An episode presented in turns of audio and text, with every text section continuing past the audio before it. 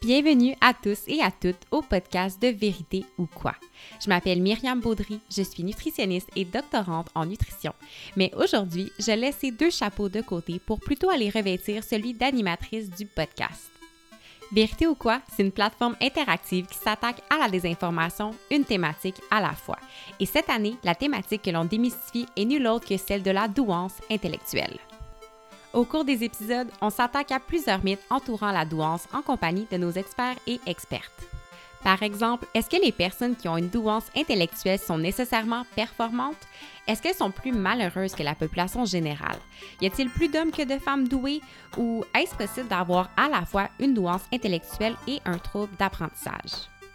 Je sais pas pour vous, mais moi, ce sont des questions qui piquent énormément ma curiosité. Sur ce, je n'en dis pas plus et vous invite à découvrir avec moi ce sujet passionnant. Bonne écoute!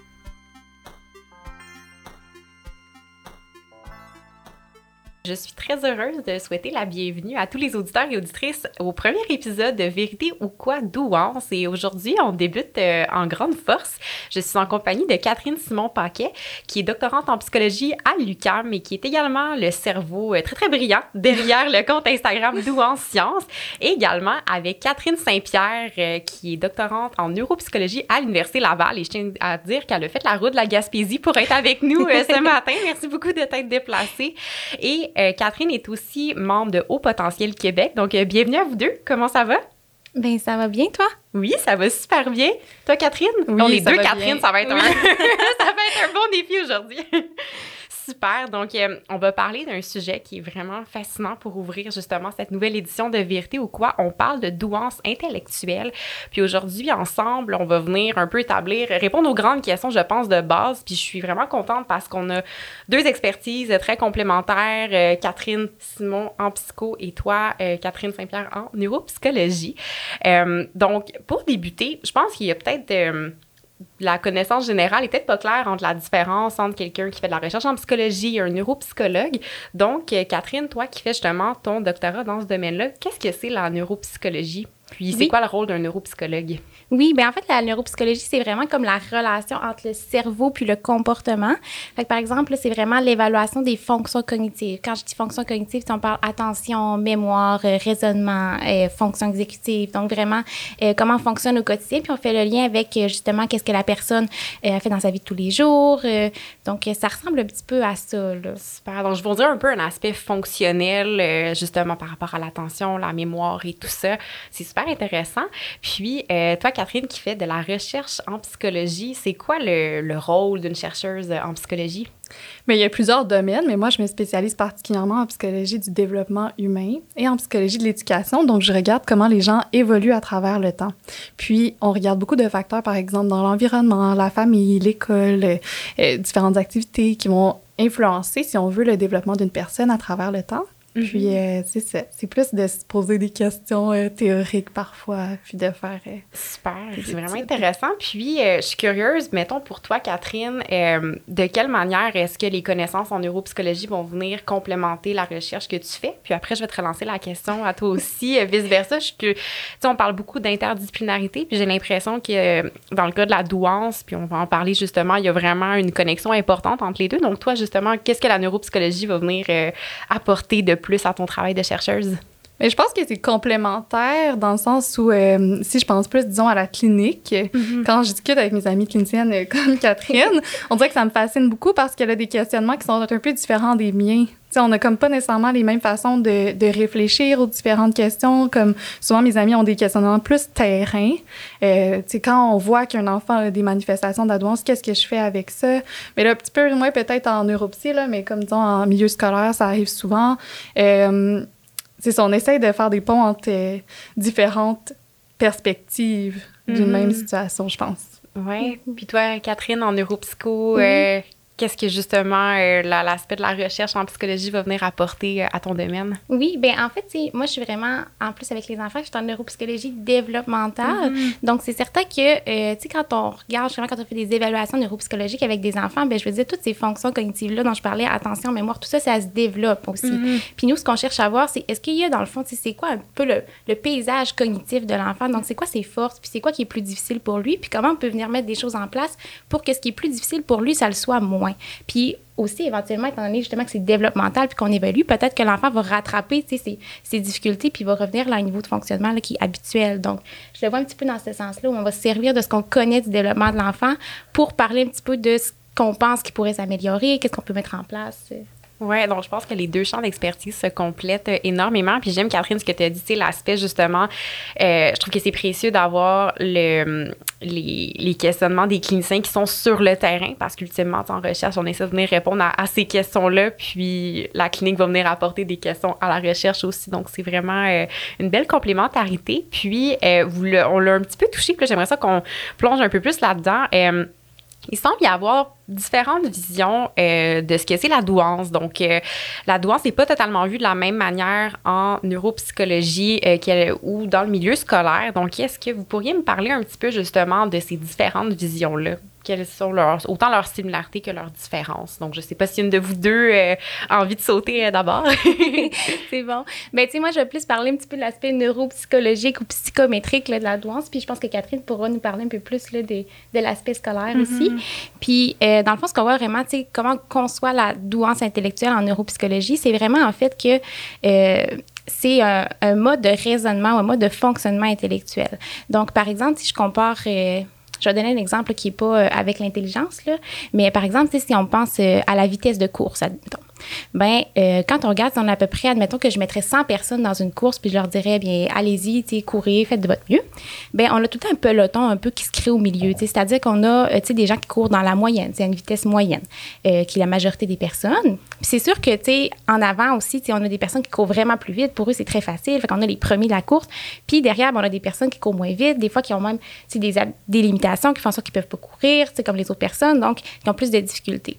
Puis les habiletés, dans le fond, ils il se distribue un petit peu toujours comme ça dans la population. Tu sais, comme on a la vitesse de course, mais on a aussi la taille, il y a toutes sortes de choses. Puis euh, le fonctionnement intellectuel ou l'intelligence, ben, ça en fait partie. Donc, on a des gens qui fonctionnent euh, dans la moyenne, c'est-à-dire qui ont des habiletés de raisonnement, un petit peu comme la plupart des gens. Mm-hmm. Puis, on a à un autre bout de la courbe, là, dans le fond, des personnes qui ont un trouble de développement intellectuel, ce qu'on appelait autrefois déficience intellectuelle, donc qui ont des difficultés sur le plan du raisonnement, du jugement, de la compréhension.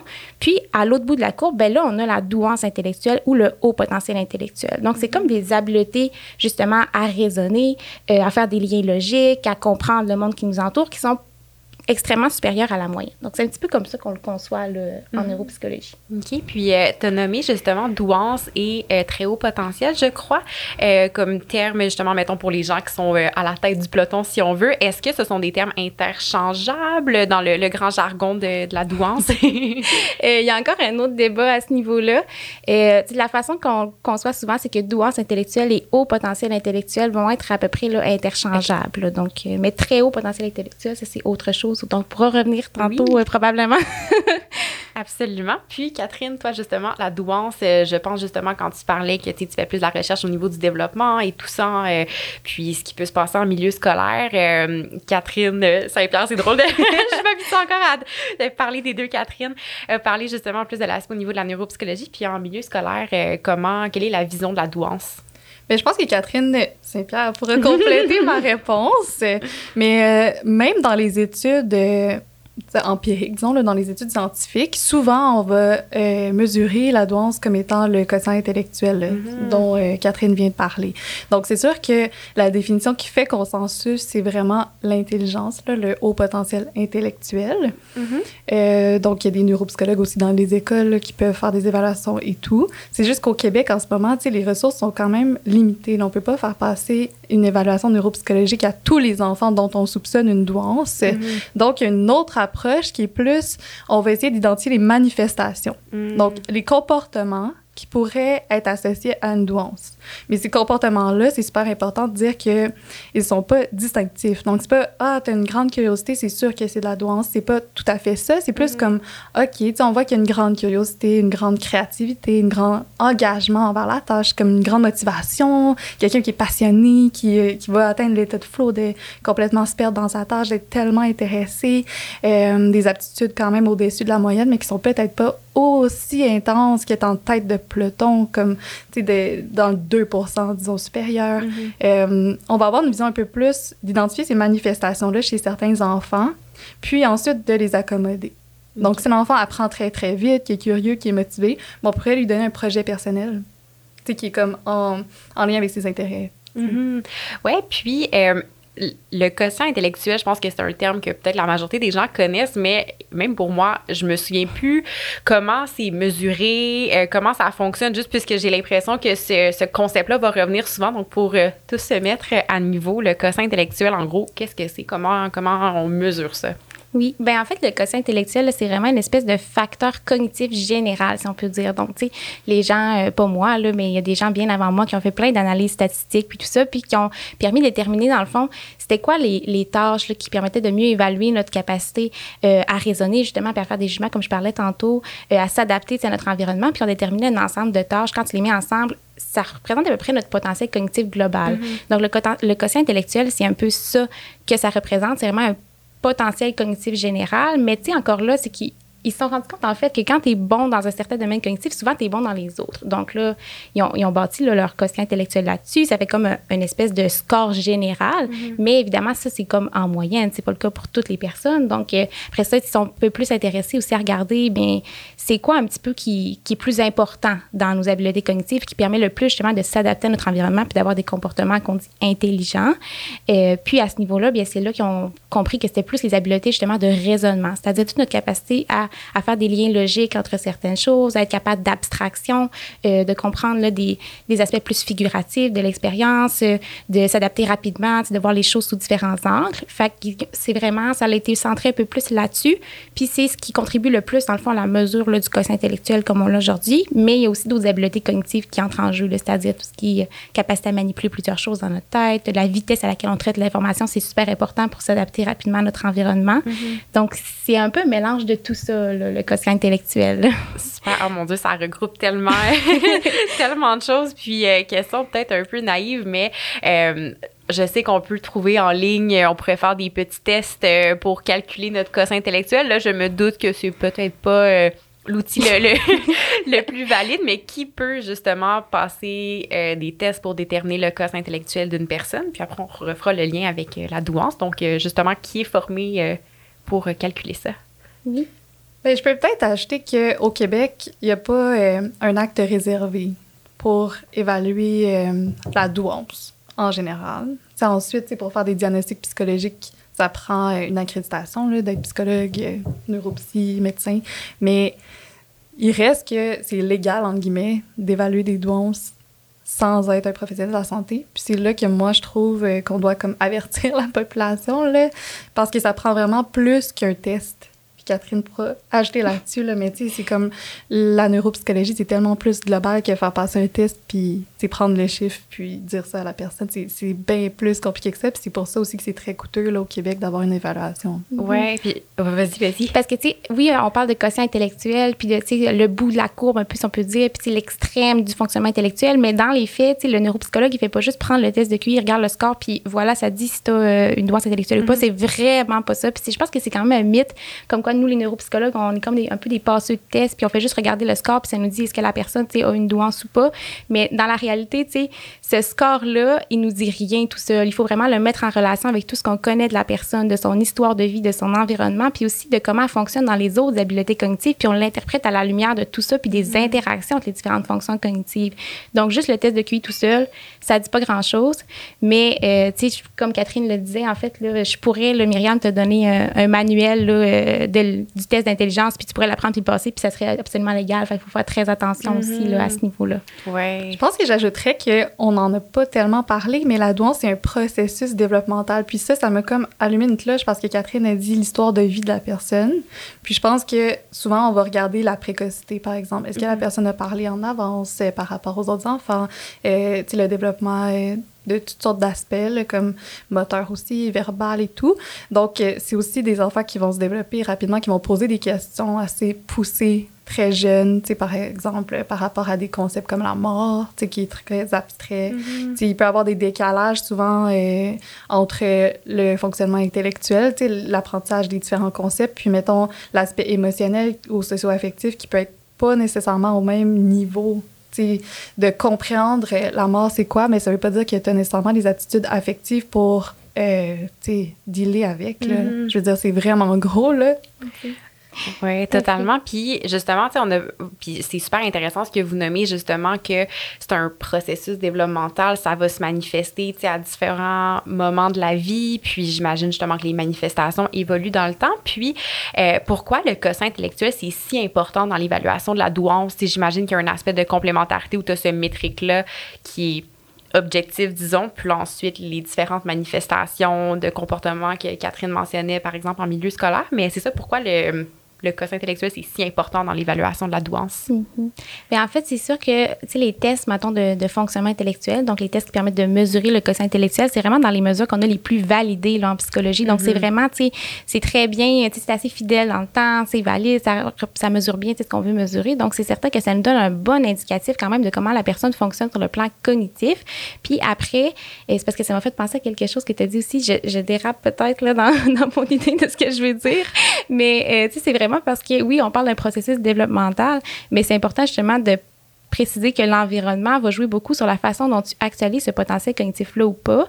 Puis ce qu'on voit vraiment, en fait, c'est que le cerveau, il s'adapte à tout ce qui se passe dans l'environnement. Et donc, ça veut dire que, par exemple, à un moment, tu peux avoir justement démontré de la précocité parce que tu avais le potentiel génétique pour développer des hautes habiletés intellectuelles, puis avoir été justement très précoce sur le plan justement du développement moteur, des compréhensions de la question de la mort, puis tout ça, puis euh, démontrer vraiment ces aspects-là un petit peu plus en avance. Mais euh, dépendamment de ce que tu vas vivre après en ton développement, ça se peut que tu, tu stagnes un petit peu sur le plan développemental, puis que finalement, ça ne devienne pas au potentiel intellectuel. Mm-hmm. Tu sais, peut avoir, par exemple, des habiletés extrêmement supérieures à la moyenne à un moment dans notre vie et pas à un autre. Et donc, c'est important quand même de, de se questionner là-dessus, puis de, de, regarder un petit peu ben, comment on peut le mesurer pour que ça soit quelque chose de plus constant. Mm-hmm. Oui, puis par rapport justement à la mesure, euh, on a un peu touché à ça, mais euh, comment ça se passe, disons concrètement, que quelqu'un va voir un neuropsychologue et qu'il va passer justement différents tests pour évaluer le quotient intellectuel? Là, j'ai fait la, petite blague tantôt des, tests en ligne. Je me doute que c'est plus élaboré, mais disons concrètement, euh, à quoi on peut s'attendre? Ah, OK, oui, dans le genre de. Ben, souvent, Par exemple, je rentre dans, le bureau, je viens de voir, tu vas évaluer mon quotient intellectuel, qu'est-ce que tu me fais faire? Oui. Euh, ben, les tests plus de, justement, de quotient intellectuel, c'est sûr que ça dépend de l'âge aussi. On ne fait pas les mêmes, dans le fond, tests avec un enfant, par exemple, de 3 ans qu'on en ferait qu'un enfant de 8 ou un adulte. Mm-hmm. Mais, tu sais, généralement, dans le fond, il y a quand même des espèces de casse-tête où tu dois déterminer le lien logique pour mettre la pièce manquante. Et il peut y avoir des questions un petit peu plus où tu dois faire le lien entre deux concepts verbaux, par exemple. Euh, il y a aussi, des, des tâches un petit peu plus où tu dois, par exemple, retenir une série de chiffres, et après ça, les manipuler, les donner dans le désordre ou en ordre croissant, ce genre de choses-là. Euh, mais c'est sûr que nous, les neuropsychologues, on fait pas juste évaluer le fonctionnement intellectuel, fait qu'on va aller voir aussi, par exemple, ben, comment tu fonctionnes sur le plan justement de ta capacité à mémoriser, à prendre des informations, euh, de ton style justement de traitement de l'information, euh, tu sais, tout ce qui est plus attention, comment tu fonctionnes quand il y a plusieurs sources d'informations en même temps, tu es capable d'en tenir compte? Puis on met ça un petit peu à la lumière de tout ça, mais ça, ça ressemble pas nécessairement au test qu'on fait sur Internet, non. Non. Puis euh, justement, Catherine euh, Simon a touché à ça que justement, l'évaluation du haut potentiel, euh, ce n'est pas un acte réservé.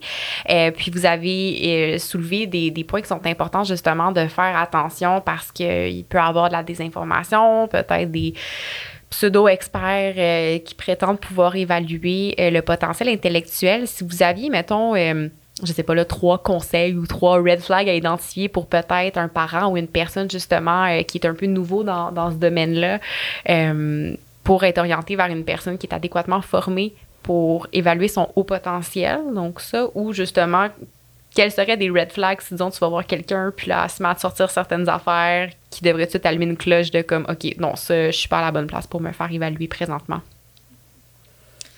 Eh là là, c'est une grosse question quand même. Euh, ouais. J'ai l'impression que moi, d'emblée... Je suis consciente qu'elle n'est pas facile, mais si euh, des choses que vous avez vues qui vous viennent à l'esprit.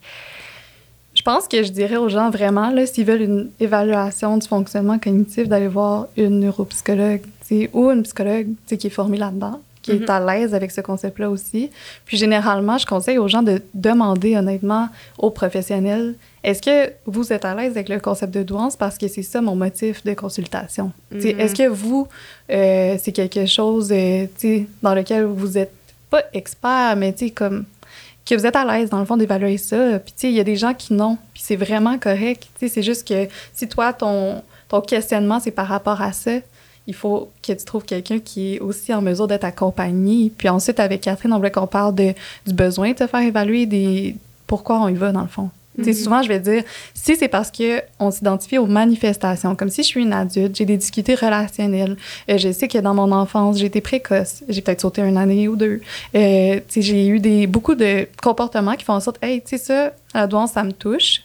Euh, si c'est des difficultés plus relationnelles et tout, je conseillerais plus d'aller voir une psychologue en psychothérapie.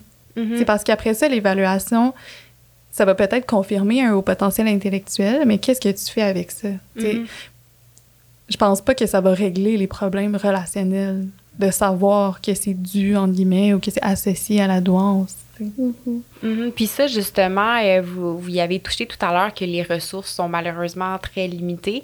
Euh, pour les psychologues, euh, je pense depuis le début de la pandémie, c'est quelque chose qu'on entend énormément, que des gens veulent aller consulter, sont sur une liste d'attente pour deux ans, c'est pas plus. Donc, du moins, euh, au, public, puis même au niveau du privé, c'est difficile. En neuropsychologie, je sais pas si le système est tout aussi saturé. Euh, Catherine, tu peux commenter? Euh, oui, ben c'est sûr que, tu c'est vraiment encore, là, on a des bris de service. on a beaucoup de difficultés, dans le fond, à répondre aux besoins de tout le monde, c'est certain.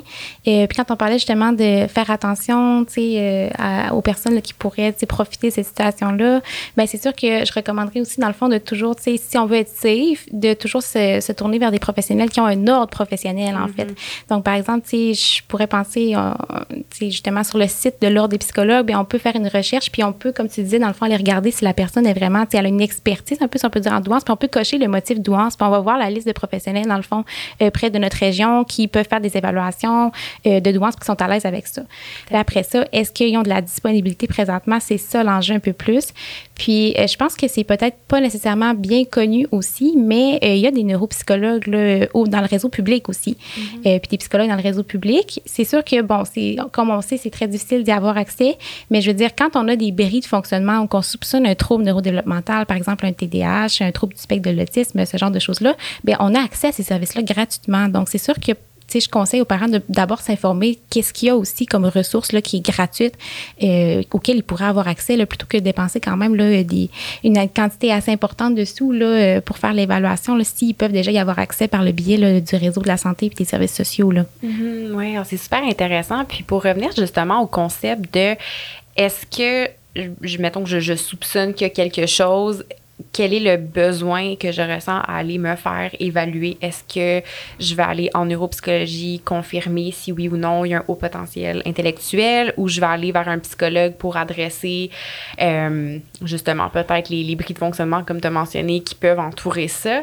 Euh, quel genre de questions les gens peuvent se poser justement pour être capable de faire un choix éclairé quant à bon un est-ce que je continue ma vie comme si euh, comme si de ben pas comme si de rien n'était mais juste avec ce que j'ai ou si ok là je m'en vais voir un neuropsychologue je fais une évaluation pour confirmer si oui ou non il y a quelque chose donc mm-hmm. disons que quelqu'un soupçonne qu'il y a peut-être quelque chose euh, au niveau de la douance qui se trame quelles questions vous, vous lui poseriez pour l'aider à mm-hmm. s'orienter?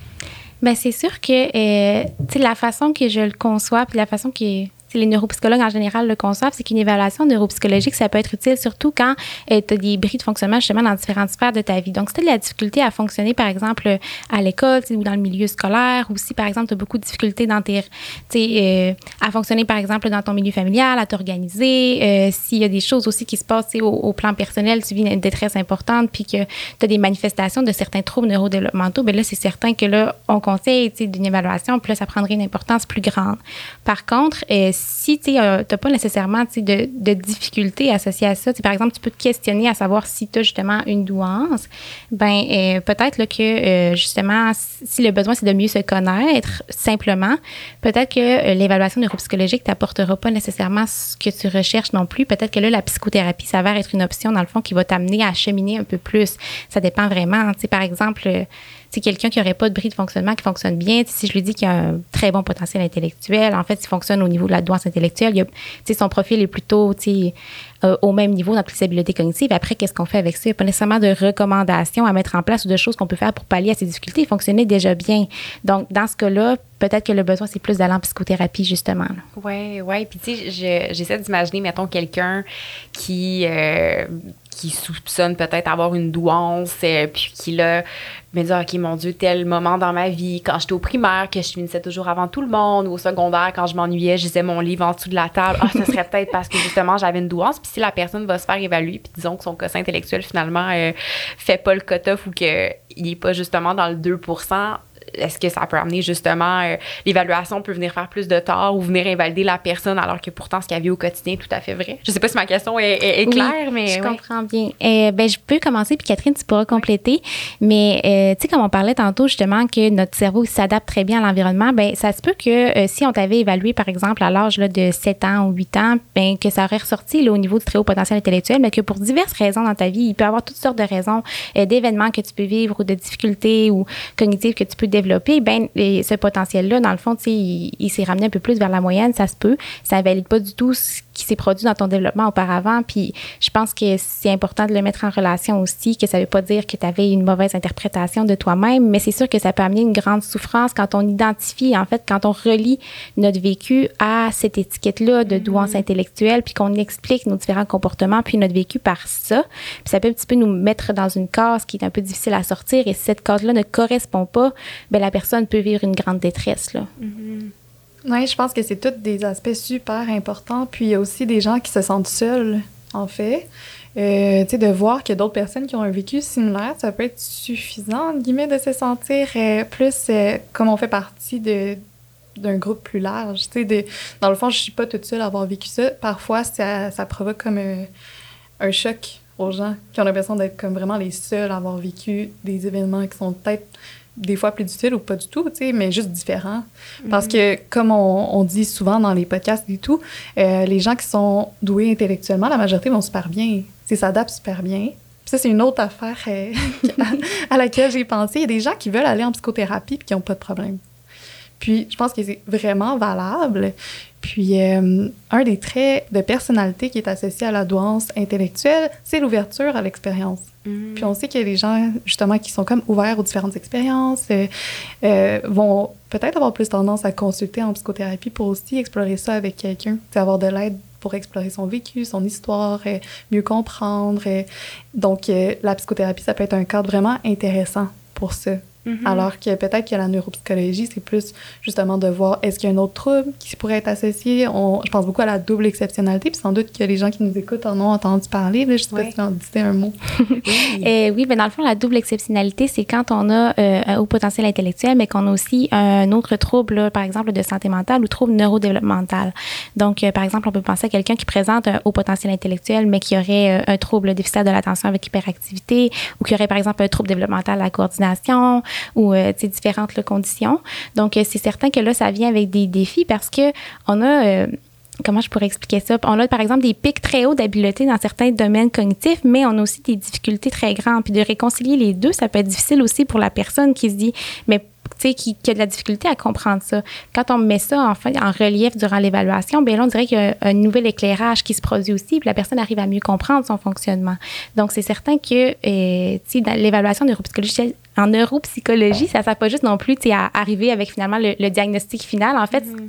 c'est pas toujours à viser diagnostic, puisqu'on on essaie vraiment plus de faire, c'est de déterminer ben, quelles sont les forces de la personne sur le plan cognitif, puis ce qui est plus difficile. Et donc, s'il y a vraiment des choses qui sont plus difficiles, ben là, on peut mettre des, des, des moyens en place pour l'aider. Et c'est plus à ça que ça sert finalement l'évaluation. Mais si la personne n'éprouve pas de difficulté nécessairement cognitive, ben on va, on va peut-être avoir de la difficulté là, à mettre en place quelque chose qui pourrait l'aider. Et c'est là que finalement, comme on disait, la psychothérapie, c'est vraiment plus euh, gagnant. Là. Mais dans le cas de la double exceptionnalité, pour pouvoir identifier ça et bien comprendre et mettre des mots aussi sur ce que la personne vit, pouvoir mettre des choses en place pour l'aider, là, ça devient important d'avoir une évaluation là, en neuropsychologie. Mm-hmm, oui, ah, c'est super intéressant. Puis euh, je glisse un petit mot que justement la double exceptionnalité, ça va faire euh, l'objet d'un épisode entier. donc si ça a piqué votre curiosité, allez voir quelques épisodes plus bas. on, en, on en discute aussi. Donc c'est super intéressant tout ce que vous avez apporté. Puis je vais corriger-moi si mon interprétation est, pas tout à fait juste, mais de ce que j'entends, ce que je retiens essentiellement, l'évaluation en neuropsychologie va être pertinente justement s'il y a un bris de fonctionnement ou est-ce qu'on suspecte qu'il y a peut-être la douance, mais aussi quelque chose d'autre pour venir bien identifier les besoins de la personne, la diriger vers les bonnes ressources, alors que la psychothérapie, euh, ben en fait les deux peuvent être pertinents, mais disons quelqu'un qui hésite entre les deux, euh, la psychothérapie va être pertinente justement pour venir peut-être plus adresser des questions euh, identitaires, émotionnelles, relationnelles. Donc, les deux vont remplir certains besoins. Puis la personne, j'imagine, de faire l'exercice, d'essayer d'évaluer ben, c'est quoi son besoin en ce moment, va l'aider à choisir un professionnel ou un autre. Puis j'ajouterais aussi qu'il y a quand même des situations, mettons, euh, c'est ça, des circonstances situationnelles qui font en sorte que tu pourrais, par exemple, te diriger vers une évaluation, même si tu n'as pas nécessairement de bris de fonctionnement. Par exemple, je pense euh, à euh, des paradigmes, mettons, d'entrée précoce à l'école, à la maternelle ou d'accélération scolaire. Parfois, on va vouloir vérifier est-ce que la personne a vraiment les capacités cognitives pour sauter un ou même deux niveaux, puis regarder aussi au niveau de son adaptation, de son fonctionnement socio-affectif, des autres domaines cognitifs, comment ça se passe pour s'assurer qu'elle vive, en tout cas, la transition qui va être la plus facile possible. Donc, ça se peut aussi que la personne fonctionne très bien, mais qu'on décide d'aller vers une évaluation pour d'autres motifs là, qui sont aussi pertinents. Là. Ou je pense aussi à des situations, bon, là, on n'en a pas beaucoup parlé. On ne connaît pas beaucoup de choses sur le très haut potentiel intellectuel. Oui, bien, c'est la prochaine question que je m'en vais parce que là, on l'a mentionné, puis là, je me suis dit, on va définir ça aussi. Donc, c'est quoi le très haut potentiel intellectuel par rapport au haut potentiel intellectuel? Oui, ben en fait, le très haut potentiel intellectuel, si on considère là, que dans le fond, euh, la douance, ça touche environ là, 2 euh, de la population, ben euh, le très haut potentiel intellectuel, ça serait, si je me souviens bien, Catherine, est-ce que c'est deux personnes sur 1000? Oui, c'est vraiment. Je pense que oui. Je sais pas le chiffre exact, mais c'est très, très, très, très rare. Oui, c'est ça, c'est beaucoup plus rare. Puis en fait, ce qu'il faut concevoir, c'est que euh, ça fonctionne un petit peu dans le fond. Par exemple, là, on a les personnes oui, qui sont dans la moyenne, mais après ça, on a des personnes qui sont dans la moyenne élevée. Après ça, on a le haut potentiel intellectuel. Puis après ça, c'est comme une, distance autant égale pour le très haut potentiel intellectuel. Donc, c'est des personnes qui ont un fonctionnement intellectuel qui se démarque quand même significativement des personnes qui ont un haut potentiel intellectuel. Pas nécessairement que c'est un fonctionnement qui est différent, mais juste qui est plus efficient, plus rapide. Bon. Donc, c'est sûr que ça peut venir avec des, en tout cas, ce qu'on pense, parce qu'il y a vraiment beaucoup de littérature à ce sujet-là, parce que, comme on disait, c'est rare. Bien, évidemment, on pense que ça peut venir avec des difficultés plus grandes, parce que nécessairement, l'écart est encore plus grand avec les jeunes, par exemple, de ton âge ou les adultes de ton âge. Et donc, ça peut créer là, des difficultés, ce qu'on croit. Bon, là, c'est ce qu'on apprend, euh, ce qu'on appelle la, synchronie sociale, tu sais, parce que tantôt je disais au sein même d'un enfant ou d'un adulte, ben un adulte mettons, ok, mettons plus un enfant. si on, a un enfant de 6 ans qui fonctionne intellectuellement comme plus un enfant de 7-8 ans, mais que affectivement il y a quand même un développement, mettons, mm. normal, un, un affectif de, de 6 ans. Mais là, tu as un décalage au sein même du même enfant, mm-hmm. entre les sphères intellectuelles et sociales. Mais là, tu peux avoir un, un décalage avec les autres enfants. C'est ce dont mm. Catherine parle. C'est comme là, c'est comme tu peux avoir des décalages au sein même de ton propre développement et des décalages avec les autres autour. Fait que là, ça fait beaucoup de décalages. ouais.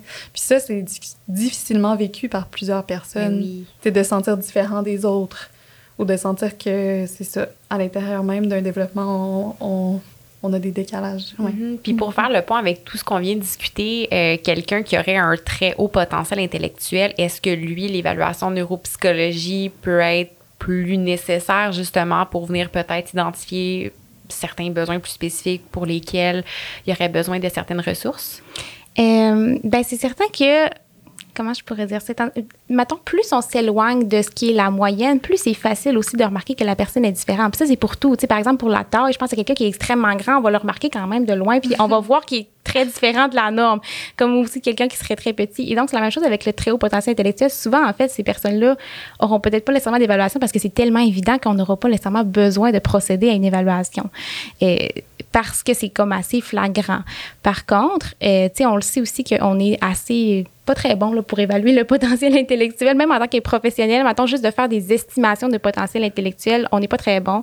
Euh, donc, il faut vraiment faire l'évaluation complète là, pour bien comprendre. Puis des fois, euh, dans le cas de très haut potentiel intellectuel, ben, de mettre ça en évidence justement que là, c'est un très haut potentiel intellectuel et que des fois, tu sais, c'est pas tous les domaines cognitifs qui se développent à la même vitesse. En fait, souvent, plus on s'éloigne de la moyenne, plus on a un fonctionnement cognitif qui est un petit peu disharmonieux et donc plus on a des décalages avec nos autres sphères de développement et mm. c'est là que ça peut créer des problèmes. Et donc, l'évaluation vient mettre un petit peu en lumière ces décalages-là et comprendre, ben qu'est-ce qui fonctionne pas au même niveau et comment on peut essayer de pallier ça. Mm-hmm. Ah mon Dieu, c'est vraiment intéressant. Puis je pense justement, il y a l'air d'avoir tellement une grande complexité dans l'évaluation, l'identification de la douance. Puis pour venir euh, ajouter à cette complexité-là, euh, est-ce qu'il existe des biais dans l'identification? de la douance, donc euh, des biais, je sais pas, socio-économiques, environnementaux et tout ça?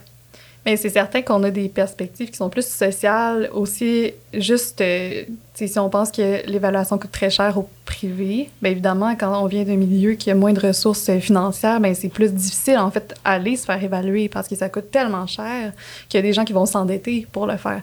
Mais, par exemple, si on pense aux professeurs, aux enseignantes, euh, souvent, dans les études, on voit qu'ils vont identifier plus de petits garçons comme étant doués que de petites filles. Mais là, on a un épisode complet sur les stéréotypes de genre.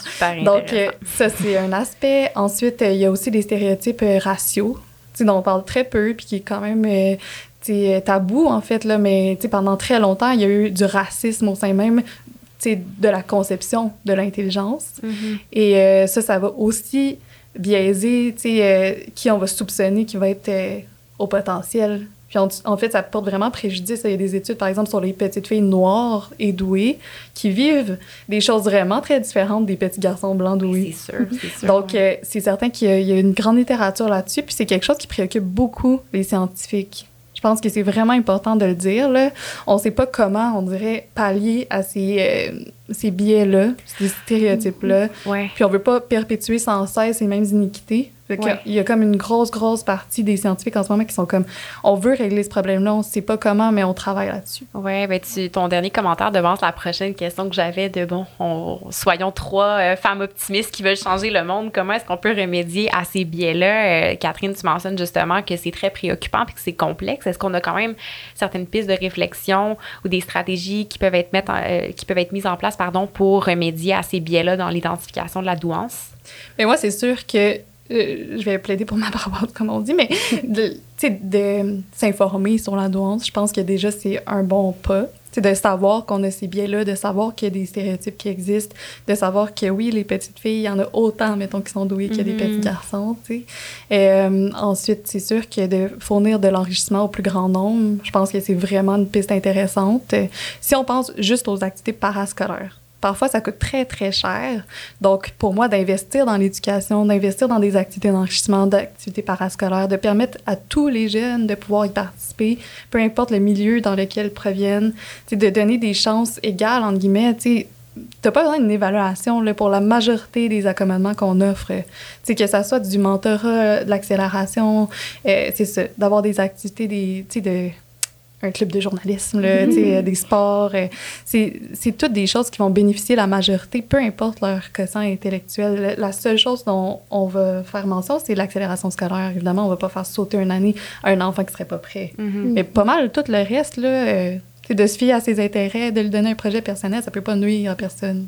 c'est pour ça aussi que justement on a un peu changé de paradigme dans le milieu scolaire, puis c'est tout à fait pertinent qu'on s'intéresse plus aux manifestations, de la douance, puis qu'au final, si l'enfant a un haut potentiel intellectuel ou pas, ben ça change pas grand-chose. Dans le fond, ce qu'on veut, c'est vraiment mettre en valeur ses habiletés, puis lui permettre de développer ses potentialités, ses talents, de développer ses aptitudes, de vraiment comme de favoriser un développement optimal. Puis dans ce cas-là, l'enrichissement justement, puis les accommodations, bien c'est bénéfique pour tout ce qui est un haut potentiel intellectuel ou pas au final. Puis c'est pour ça qu'on s'intéresse un peu plus à ce, à ce genre de paradigme-là, finalement.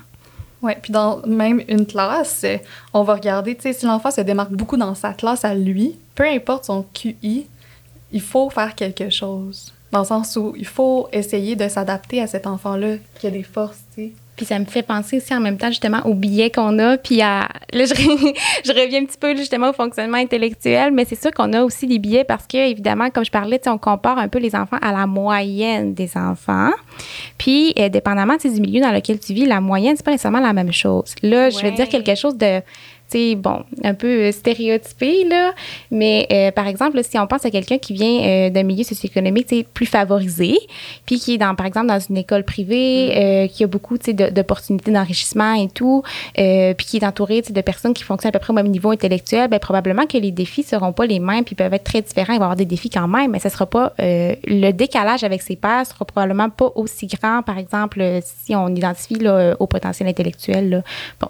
Tandis que si on identifie le même, par exemple, potentiel intellectuel, mais chez un enfant dans un milieu socio-économique plus défavorisé, où est-ce qu'il n'y a pas beaucoup d'opportunités, puis où est-ce qu'il y a beaucoup, il y a une très grande différence avec ses pairs, ben là, les défis seront pas les mêmes. Et donc, il mm-hmm. faut en tenir compte aussi, justement, dans quand on évalue ce fonctionnement intellectuel-là, bien, on compare l'enfant à qui? Dans quel milieu, qu'est-ce que ça représente pour lui aussi, cette différence-là? Ah, c'est tellement important. Puis, on dirait, là, j'avais des réflexions qui sont plus au niveau systémique, mais aussi pour venir réduire ces biais-là.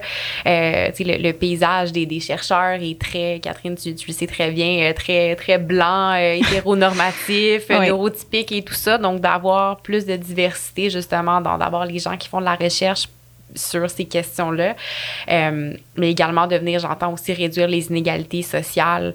Euh, ça, à plus grande échelle pour que justement tous les enfants aient les mêmes opportunités. C'est peut-être un peu utopique à, mentionner, mais, je pense, que, c'est, nécessaire. C'est vraiment intéressant ce que tu dis parce que on, on doit prendre en compte que la douance, c'est en partie génétique, en partie innée, mais pas tout à fait. L'environnement joue un énorme mm. rôle dans le développement du potentiel intellectuel.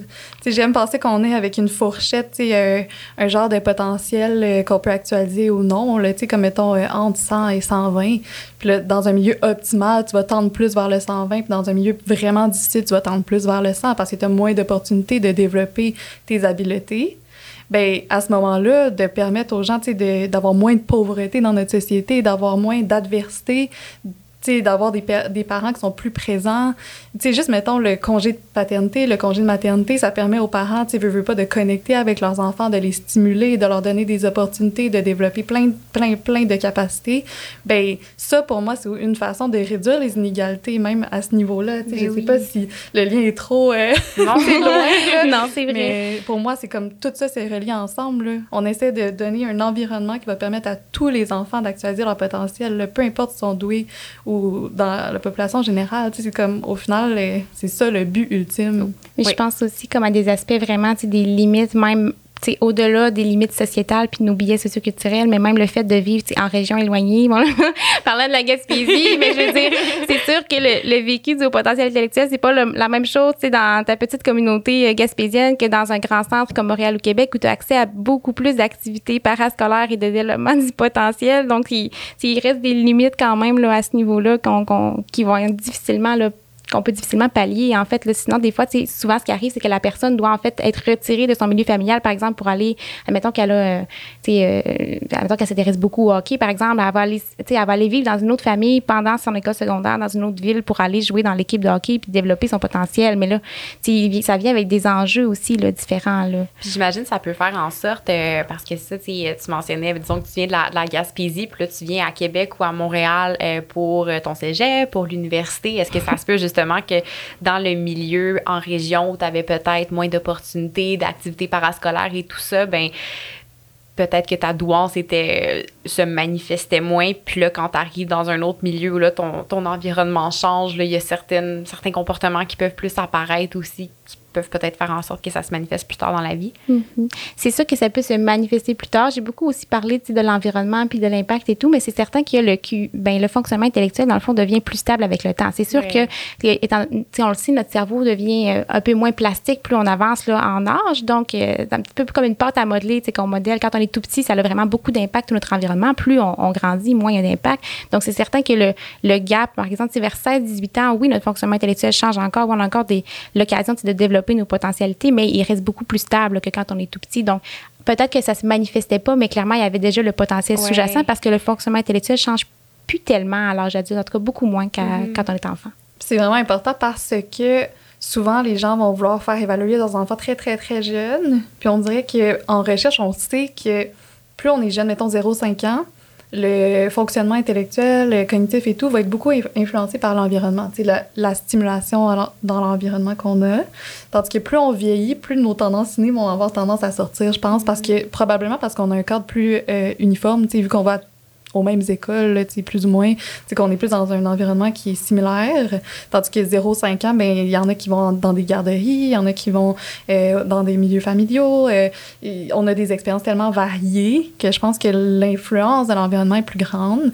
Puis euh, ça, c'est peut-être un conseil qu'on peut donner. Là, je pense qu'on ne conseille pas des évaluations en bas d'un certain âge parce que ça va trop fluctuer dans le temps? sais, en fait, souvent, s'il y a des évaluations en bas âge, c'est parce qu'on soupçonne une difficulté. Puis, étant donné que le cerveau est comme une pâte à modeler, ben, on va pouvoir justement pallier à ces difficultés-là. Puis, l'enfant pourrait retrouver un niveau de fonctionnement normal. Je pense aux enfants qui ont des retards de langage, ben, c'est tout à fait possible qu'avec de l'intervention, par exemple en orthophonie, puis avec des conseils qui seront appliqués par le milieu familial, ben, l'enfant retrouve un niveau de fonctionnement langagier qui est tout à fait normal. Donc, c'est plus quand on a vraiment des difficultés que l'on fait des évaluations à cet âge-là, parce que ça se modifie encore tellement, justement, que c'est positif. Oui, c'est comme une fenêtre d'intervention, justement, où est-ce que tu as un, pas pour faire un mauvais jeu de mots, mais tu as un haut potentiel d'avoir un impact qui est positif pour que la personne puisse retrouver un fonctionnement qui, qui est mm-hmm. normal. Puis, tu conseilles une évaluation, par exemple, à un parent qui a un enfant de 4 ans ou 6 ans qui soupçonne une nuance? Je pense que ça dépend du motif. Par exemple, si on passe à l'accélération scolaire puis une dérogation, mettons, d'entrée à la maternelle, bien là, évidemment, on, peut envisager une évaluation puis ça pourrait permettre à l'enfant justement de continuer à développer ce potentiel-là. Par contre, s'il n'y a pas de difficulté particulière, si on n'a pas d'inquiétude pour le développement de l'enfant, je pense que l'important, en fait, c'est juste de continuer à le stimuler puis de lui offrir tout ce dont il a besoin dans la mesure de, nos capacités. Puis comme ça, il va poursuivre son développement de la façon la plus optimale possible. Mais je pense que c'est pas pas nécessaire, en fait, de mettre euh, une identification sur cet enfant-là parce qu'elle pourrait même beaucoup changer. par exemple, on pourrait réévaluer cet enfant-là à 9 ans puis ça serait un portrait complètement différent. Et donc, à ce moment-là, à quoi ça aurait servi? Mm-hmm. oui, tout à fait. Mais je pense qu'une grande chose que je retiens, justement, c'est l'importance euh, de pas sous-estimer le rôle que l'environnement va jouer. Oui, vas-y. Oui, ben en fait, ça, m'a fait penser à quelque chose qui me passionne beaucoup. Fait que là, je rentre dedans. Je ferai pas, je ferai pas un long interlude, mais dans le fond, tu sais, on parle beaucoup justement. Puis je pense qu'on a un discours des fois qui est un peu négatif. Puis j'en parlais beaucoup avec Catherine aussi. Tu sais, on, on, a beaucoup de vision dans le fond que tu sais, les milieux socio-économiques, par exemple, plus défavorisés, l'adversité. Oui, on le sait, ça a un impact qui est vraiment négatif sur le développement du cerveau. Mais ce qu'on, ce qu'on voit beaucoup moins souvent, en fait, c'est que comme je disais, le cerveau s'adapte à tout et donc il y a des avantages évolutifs à, à, ça. Et les personnes développent certaines habiletés de façon beaucoup plus importante que quelqu'un qui a jamais vécu, par exemple, d'adversité ou qui a jamais vécu dans un milieu socio-économique plus défavorisé. Je pense, par exemple, à des personnes qui vivent euh, beaucoup d'adversité, beaucoup de changements, de transitions, euh, qui doivent s'adapter rapidement à plein de situations. Euh, des, par exemple, un milieu familial plus instable, ben, ils, vont, ils peuvent développer, par exemple, des très bonnes capacités de flexibilité cognitive, d'être capable d'envisager les choses sous différents angles, beaucoup plus que s'ils n'avaient pas vécu ça, en fait. Puis on voit moins ces aspects-là, un petit peu d'adaptation positive à l'environnement qui a favorisé sa survie dans ce contexte-là. Puis je pense que c'est important de le mettre aussi là en évidence que c'est pas toujours, tu sais, on s'adapte de façon adaptative, évolutive à ce qu'on vit, puis... On sous-estime la résilience des enfants, en fait. Je pense que c'est vraiment ce que j'entends. Ouais. Des enfants, comme tu dis, qui changent de maison souvent parce qu'ils doivent déménager et tout ça. Les enfants, souvent, ça va être vécu probablement difficilement. Tu sais, je pense pas que ça va être facile. Non, c'est ça. Mais ils vont développer des habiletés cognitive, entre autres, mais aussi relationnelle, s'ils changent, par exemple, de quartier puis se font des nouveaux amis à chaque fois, tu sais. Il y a, je pense que les enfants sont capables d'aller chercher des, des, des capacités, d'apprendre, en fait, des différentes circonstances de vie. Puis ça, c'est vraiment super important aussi, là, de, ça, de pas faire des courts-circuits. Ouais avec mm-hmm. euh, certains aspects de l'environnement, puis ça met beaucoup de pression sur les parents aussi. Ah, totalement. Comme l'enfant n'est pas seulement dépendant de ce que le parent a fait avant, là, je veux dire, il y a tellement d'autres facteurs. c'est certain, oui. C'est comme si l'enfant va pas bien, c'est pas à cause de X, Y, Z, là. Il peut y avoir tellement, tellement, tellement de facteurs qu'on dirait que je trouve ça difficile pour les parents, des fois, de de se mettre autant de pression. Tout à fait. Vraiment de mettre l'accent aussi justement sur les forces que les enfants développent. Puis ben tout ça, je pense que c'est important parce qu'on met beaucoup souvent l'accent sur les difficultés, puis qu'est-ce qui est donc difficile, puis qu'est-ce que... Mais mettre l'accent sur les forces, c'est vraiment une façon aussi d'aller de l'avant. Puis on le voit beaucoup aussi justement en douance, puis en, en double exceptionnalité, là, de, de, favoriser pour le développement du potentiel, de mettre l'accent sur qu'est-ce que l'enfant justement est capable de faire, puis comment, comment on peut jouer avec ça justement pour l'amener à développer son potentiel puis à, être adapté dans son environnement, à avoir une bonne santé mentale, à avoir euh, un bon fonctionnement euh, mm-hmm. social, académique, tout ça. Quand on veut faire des interventions avec les enfants, il faut leur demander qu'est-ce qu'ils veulent, eux. Oui. Ah, mais Parce que souvent, on parle d'eux, on parle d'eux, on parle d'eux, puis on oublie de faire comme toi. Qu'est-ce que Qu'est-ce que t'aimerais dire? Tellement important. Ah non, je suis tellement c'est tellement important parce qu'on parlait beaucoup justement bon, de, du rôle du neuropsychologue, du psychologue, les parents et tout, mais ultimement l'enfant, je veux dire même à, à 7-8 ans, si tu lui demandes justement, tu sais, toi, qu'est-ce que tu veux faire, ben j'ai envie de pas de plus m'ennuyer quand je finis mes devoirs euh, avant tout le monde. Euh, j'aime vraiment les dinosaures, puis j'aimerais aller lire sur les dinosaures. Puis je pense que c'est ça redonne aussi justement j'imagine, ça permet à l'enfant de, de, prendre confiance en ses capacités, puis ça doit l'aider à s'actualiser aussi au final ben dans son propre potentiel. D'avoir un sentiment de contrôle aussi ce qui se passe dans son environnement. Puis on le voit de plus en plus dans les écoles aussi, d'avoir un petit peu là, une façon de faire, par exemple, les plans d'intervention qu'on appelle, où est-ce qu'on va impliquer l'enfant, puis on va lui demander justement, ben toi, qu'est-ce que tu trouves difficile? Toi, qu'est-ce que tu trouves facile? Qu'est-ce que tu aimerais qu'on mette en place? Ben oui, puis dans le fond, je le fais toujours dans les évaluations neuropsychologiques, puis je pense que la, la plupart des neuropsychologues le font, puis s'intéressent vraiment à, mais c'est quoi la perception de l'enfant. Lui, est-ce qu'il pense, par exemple, qu'il y a des difficultés dans tel domaine? Pourquoi? De s'intéresser à lui, puis c'est lui qui a une meilleure connaissance de lui-même quand même. C'est lui qui vit avec ça, puis les enfants en savent beaucoup plus qu'on se l'imagine, puis ils sont capables de verbaliser qu'est-ce qu'ils ressentent, puis qu'est-ce qu'ils pensent. Là. Mm-hmm. Oui, ah. c'est ça. Parce que, mettons, euh, aider les autres enfants, il y en a qui ça leur fait super plaisir, puis ils se valorisent beaucoup là-dedans. Alors a d'autres, peut-être, qui n'ont pas envie de faire ça tous les jours. Comme lire, euh, tu sais, lire quand tu as terminé, ou genre avoir plus de travaux. Euh, tu sais, il y en a qui, oui, ça leur tente de faire plus d'exercices, mais il y en a d'autres qui, c'est comme, ben là, c'est pas juste, moi, ça me tente pas de faire plus que les autres, tu sais. Puis c'est correct, tu sais, il faut tenir compte de tous ces aspects-là, je pense.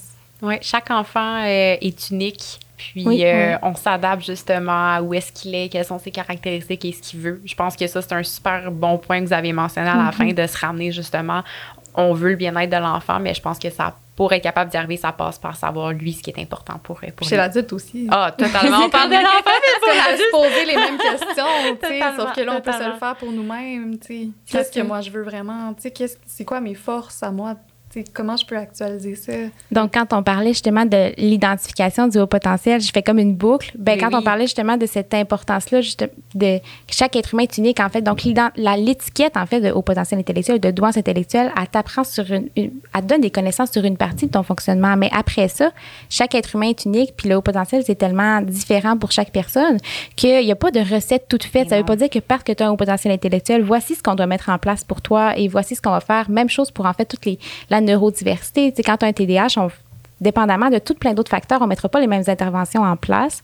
Puis je pense que c'est un peu ça qui est essayé de dire aussi, c'est-à-dire que la psychothérapie va nous amener justement à mieux se comprendre sur d'autres aspects, puis à, euh, à mettre en place qu'est-ce qu'on croit qui est mieux pour nous. Puis l'évaluation neuropsychologique peut amener un éclairage sur d'autres choses, plus au niveau du profil cognitif, qui va aussi nous permettre de mettre en place des choses dans notre environnement là, qui vont euh, favoriser notre fonctionnement, là, dépendamment de notre profil unique un peu. Oui, ah, j'aime vraiment ça. C'est super intéressant. Puis on vient de couvrir, c'est ça, un gros, un bon segment justement sur tout ce qui est l'identification, le rôle des différents professionnels. Puis euh, on l'a mentionné, je pense, ici et là en, cours de, discussion, mais euh, quelles sont les caractéristiques personnelles qui sont fréquemment observées chez les personnes qui vivent avec une, une douance? je pense qu'on a nommé des exemples, mais mettons qu'on on résume ça euh, ensemble, Catherine ou l'autre Catherine.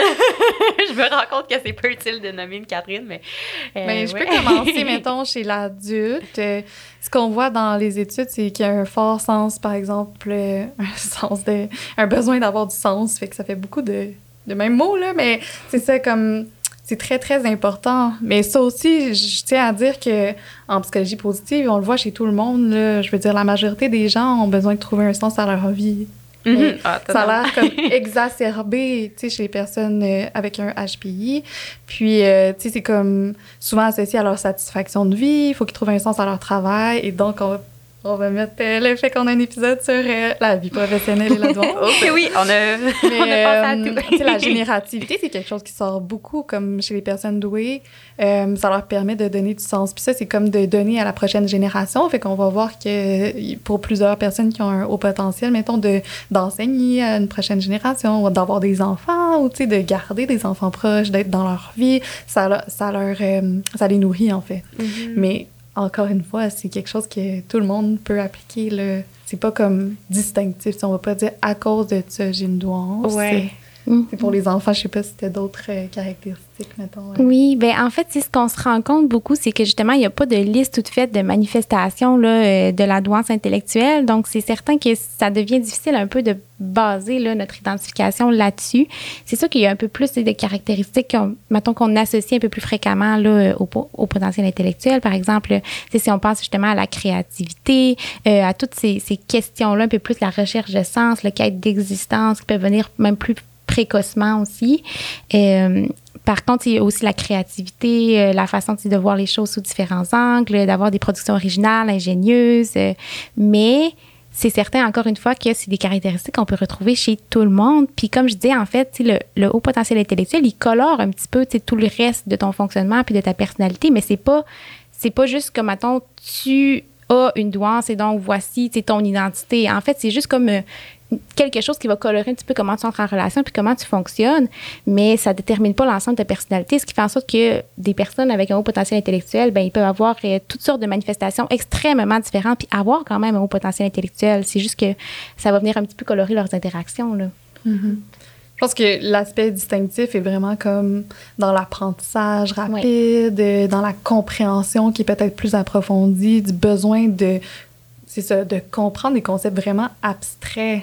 C'est mhm. comme de vouloir savoir pourquoi, le, du fond des choses. Puis ça, je pense que pour des parents, ça peut être confrontant. Ouais sais, de dire à un enfant, ben, tu dois te coucher à 8 heures. Puis là, c'est comme, ben, pourquoi? Puis de vraiment creuser. Puis là, ensuite, il y en a qui vont faire ça pour repousser le moment du coucher. Oui, oui. Mais, je veux dire, comme, tu sais, de se faire demander des questions vraiment profondes sur beaucoup, beaucoup, beaucoup de sujets constamment, je pense que ça peut être un petit peu euh, confrontant parfois. Mais c'est comme, je sais pas, j'ai l'impression que c'est vraiment un besoin. Mm Puis même dans le milieu scolaire, tu sais. Ouais, Cette facilité-là à faire des liens, puis aussi justement de d'aller au, au, fond des choses. Fait que là, le pourquoi amène à un autre pourquoi après, puis le pourquoi, parce qu'on, même, tu sais, je veux dire, oui, après ça, on a des règles, puis des normes sociales qui font en sorte que, bon, euh, tu dois te coucher à telle heure et blablabla pour telle raison, parce que tu dois être enfant, mais pourquoi je dois, tu sais, fait que ça finit jamais, dans le fond, il y a toujours une quête de sens derrière ça, et donc c'est ça qui peut venir un peu plus difficile aussi, là, euh, dans certaines situations, là. Quelque chose que j'avais déjà entendu aussi dans les caractéristiques qui peuvent se représenter, puis vous pourrez euh, me, me, dire c'est vrai et le commenter, mais le, le sens de la justice est quelque chose qui semble être euh, plus développé au présent chez les personnes douées. Est-ce que c'est le cas? Mais moi, ce que j'ai lu, c'est qu'il y a un développement moral qui est précoce. Ça, ça veut dire que, mettons, le sens moral va se développer avant les autres du même âge, mettons. Mm. Donc, c'est peut-être pour ça qu'on associe ça au sentiment de justice qui est très fort, mais c'est pas distinctif. La majorité des êtres humains ont besoin de justice, tu comprends? Quand on voit une injustice, c'est pas, pas tellement le fun. Mais c'est ça, ça va se développer avant mm. c'est un peu dans cette compréhension-là, justement, que les, les, enfants plus jeunes ont. Tu sais, oui, il va y avoir des périodes de contestation, mais habituellement, tu sais, vont quand même si c'est ça la règle, par exemple, quand on a un certain stade moral, c'est ça la règle, c'est ça la règle. Mais euh, les enfants qui ont un potentiel intellectuel, étant donné qu'il y a quand même une précocité sur le plan du développement, ben nécessairement, ils vont se mettre à contester la règle. Puis ils vont comprendre, par exemple, que dans certaines situations, la règle peut s'appliquer d'une certaine façon, mais pas dans une autre. Et donc là, ça mène à plus de questionnements puis de revendications. Mais après ça, c'est comme justement, comme Catherine le disait, ça se développe plus rapidement. Mais les autres enfants vont aussi, là, pour la grande majorité, atteindre ce stade-là, mais plus tard, tu sais, dans leur développement. Puis chaque être humain a besoin de justice. Et aussi, il y a des enfants qui vont comme euh, atténuer les manifestations, par exemple leurs revendications et tout ça, pour être acceptés par leur père, pour être mm-hmm. aimés par leurs parents, pour être aimés par leur enseignante. Donc ça, c'est un autre aspect qui peut contribuer au biais dont on parlait parce que on voit dans les études que les petits garçons vont avoir tendance à être plus contestataires, puis probablement que c'est socialisé parce qu'on le tolère plus. Mais euh, les petites filles vont avoir plus tendance à développer des symptômes anxieux, déprimé. Mm-hmm. Donc ça, ça se voit moins. sais Les gens vont au moins repérer qu'ils étaient anxieux et dépressifs. fait que je pense que c'est peut-être pour ça aussi que les adultes autour vont être comme Ah, ces petits garçons-là, ils comptent à terre, ils posent des questions, ils s'expriment beaucoup finalement. Mm-hmm. Tandis qu'une petite fille qui va avoir une douance, qui va ressentir ça à l'intérieur, mais qui va pas l'exprimer, on va peut-être être moins porté à douter que cette petite fille-là a une douance intellectuelle. Oui, puis tu as mentionné justement que, disons, pour les, les, jeunes filles, ça peut se manifester plus par euh, de la déprime, de l'anxiété, tout ça. Euh, puis vous nommez aussi beaucoup justement la, recherche de sens, de tout le temps se, questionner, vouloir aller au fond des choses. Puis, est-ce que ça peut faire en sorte que les personnes douées sont plus malheureuses? Ou on va avoir une peut-être une, une plus grande tendance à être malheureux ou euh, peut-être plus tomber dans des spirales négatives justement quand on est tout le temps justement en questionnement à comprendre euh, ce qui se passe autour de nous, à voir peut-être plus les incohérences et tout ça. Je pense que ce qu'on, tente d'exprimer, en fait, c'est que si on, on, masque un petit peu cet aspect-là nous-mêmes, puis qu'on, est davantage dans le camouflage Ouais. de, notre, euh, de notre potentiel intellectuel ou de nos performances académiques ou ce genre de choses-là, bien là, ça peut amener, par exemple, de la détresse parce qu'on on essaie d'éliminer un pan de nous-mêmes, puis donc on est comme en dissonance avec nous. Donc là, c'est sûr que ça peut en amener plus, Ouais. mais en général, ce qu'on voit, c'est que euh, les personnes avec une douance intellectuelle sont pas plus malheureuses et même ils ont davantage, euh, souvent un bien-être plus élevé, sont plus adaptés socialement, puis ils ont, euh, ils ont moins de troubles de santé mentale. Là, c'est une moyenne, évidemment. Tu sais, ça représente pas chaque être humain individuel, mais en général, en fait, c'est pas du tout un facteur de risque, c'est même un facteur de protection, la douance intellectuelle. Ouais, Oui, intéressant. c'est ça, c'est vraiment important de le mentionner. Puis, euh, il y a comme d'autres aspects aussi qui sont souvent confondus avec la douance. euh, puis ça, c'est quelque chose qui m'intéresse beaucoup. Mais souvent, les gens vont confondre la douance et l'hypersensibilité. Puis c'est deux concepts qui sont très différents. Mais la haute sensibilité, on sait que ça, c'est associé au névrotisme, à l'anxiété, à la dépression, tendance à avoir des émotions plus négatives. Mais j'aime pas ce terme Désagréable. Désagréable, Ouais. c'est ça.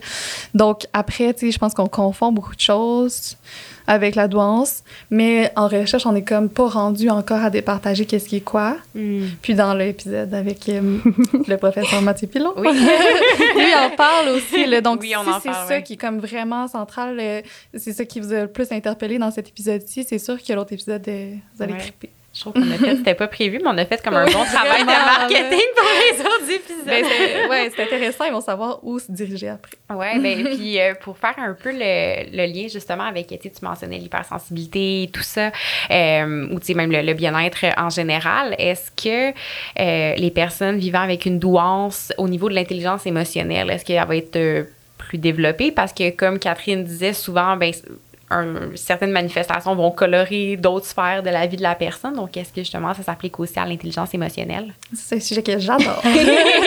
Donc, euh, tu sais, l'intelligence émotionnelle, c'est euh, controversé quand même, même dans la littérature scientifique. Tu sais, moi, je préfère dire des compétences émotionnelles parce que ça s'apprend. Ouais. Euh, Puis justement, si on définit de base, si j'ai comme lancé intelligence émotionnelle, quand on, on nomme ça, de, de quoi on parle? Ou de compétences? ouais. On va d'habitude parler de que Catherine, l'autre Catherine, En neuropsychologie, la cognition sociale. Mais c'est comme, mettons, identifier les émotions. Ouais. Fait que là, dans une étude, on pourrait montrer des visages puis dire euh, c'est quoi l'émotion? Fait est-ce que ça c'est de la tristesse, c'est de la colère, euh, il est content, il est apeuré. Puis là, on voit à quel point les personnes sont ben, compétentes. Là. Ils ont des habiletés pour identifier les émotions. Ça, c'est élevé. C'est plus élevé chez les personnes avec un haut potentiel intellectuel. Tu sais, le fait d'utiliser une émotion, comme je sais que je suis triste, donc je dois faire telle action. Je sais que je suis en colère, donc je dois m'autoréguler. Euh, ça aussi, c'est très élevé chez eux. Identifier les émotions chez soi aussi, c'est élevé. Fait que tout ce qui est cognitif, donc tout ce qui est de comprendre les émotions, de les repérer, c'est plus fort chez les personnes euh, qui ont une haute intelligence. Ce qui est plus controversé, c'est ce qu'on appelle euh, l'intelligence émotionnelle trait. C'est comme un trait de personnalité, genre de ressentir des émotions dans des situations précises. Ça, c'est plus flou. On n'est pas certain encore, souvent on trouve pas de différence, mais c'est moins cognitif. On est moins dans notre tête. là. Ouais. De, de voir, ah, Myriam, je pense qu'elle est triste, ça, c'est très intellectuel. C'est pas, je ressens que Myriam est triste. ouais. Tu comprends? C'est comme la nuance, elle est là. Je Uh-huh. pense que c'est pour ça que ça m'intéresse autant, parce que c'est un domaine que je trouve qu'il faut creuser aussi pour départager qu'est-ce qui est de l'ordre de l'intellectuel, de la compréhension dans ma tête, de, du ressenti à l'intérieur de mon corps, tu sais. Mhm. Mhm, tout à fait. Puis là, je sais pas si je rentre dans quelque chose qui est trop grand, mais c'est quelque chose qu'on a beaucoup parlé, moi puis Catherine aussi. Euh, il y a quand même des interactions entre cet aspect-là de haute sensibilité à ce qui se passe autour de nous, puis le développement du potentiel intellectuel. C'est-à-dire que dans des conditions favorables, les personnes, par exemple, qui ont une plus haute sensibilité à ce qui se passe autour d'eux, ont plus de chances, en fait, de développer leur potentialité génétique et donc de développer un haut potentiel intellectuel. Mais ces personnes-là, dans des conditions défavorables, ont aussi plus de chances de ressentir les effets négatifs des conditions défavorables. En comparaison à des personnes qui ont un niveau de sensibilité, par exemple, moins élevé, qui, elles, vont se montrer un petit peu plus. euh, sais, euh, pareil à elles-mêmes dans toute situation, c'est-à-dire que l'environnement a un peu moins d'influence sur comment ils développent leur potentiel génétique et donc quand même des certaines interactions euh, qu'on peut voir là, c'est le début d'un pan de recherche vraiment intéressant. Ouais, c'est ça. Il y a vraiment pas grand-chose encore. Là. Ça commence tout juste là, la- les études d'interaction parce que c'est ça, la sensibilité, là, d'un point de vue scientifique, c'est vraiment à quel point je suis sensible à l'environnement autour de moi, c'est-à-dire mes amis, mes parents, mon école, tout ce qui m'est offert comme opportunité d'apprendre. Donc, euh, ouais. Moi, je, moi ça, nous, là, ça nous fait capoter. Là, on est tellement hâte de voir les études Ben qui vont ressortir de ça, là, parce que vraiment, c'est euh, Ouais. quelque chose qu'on doit Mhm. chercher Puis plus. Puis c'est vraiment intéressant que tu le mentionnes parce que je pense que c'est quelque chose qui est beaucoup ressorti dans tous les autres épisodes dont on a fait mention et qu'on encourage les auditeurs et auditrices à aller écouter. Euh, la douane semble beaucoup, on dirait qu'il y a beaucoup plus de... C'est très en ébullition comme domaine Oui. présentement, puis que ça fait euh, surgir d'autres questions auxquelles, justement, on, on cherche des réponses, puis pour les obtenir, ben ça prend plus de recherche. euh, On a plus de questions que de réponses. eh, finalement. Exactement. Totalement. Puis euh, je pense qu'une grande chose aussi qui est ressortie de, de la discussion avec vous deux, c'est que la, la douance, c'est pas noir ou blanc. C'est pas de mettre les gens dans des boîtes. Chaque personne est unique. Euh, ça peut se manifester de manière différente. Il y a différents outils qu'on peut utiliser pour y arriver. Puis ça, je pense que chaque personne. euh, Autant que oui, on peut vouloir chercher des ressources, mais je pense que c'est bon de se rappeler qu'on est maître de, de nous-mêmes. On est la personne qui se connaît le mieux, puis que de se retourner vers soi pour euh, se questionner à savoir quels sont nos besoins, euh, c'est, c'est une première étape importante afin d'identifier euh, ce qui va nous permettre d'actualiser notre potentiel. Très bien. Vraiment beau, là. C'est vraiment bien ce que je pensais. J'étais là, wow! C'est ça, j'essayais, puisqu'on approche la fin, de comme faire un wrap-up qui avait de l'allure, donc je suis contente que ça passe Tellement. vitesse. Mais oui. Puis en terminant, euh, bon, c'était pas dans le plan d'entrevue, mais moi, j'adore poser ces, ces questions-là.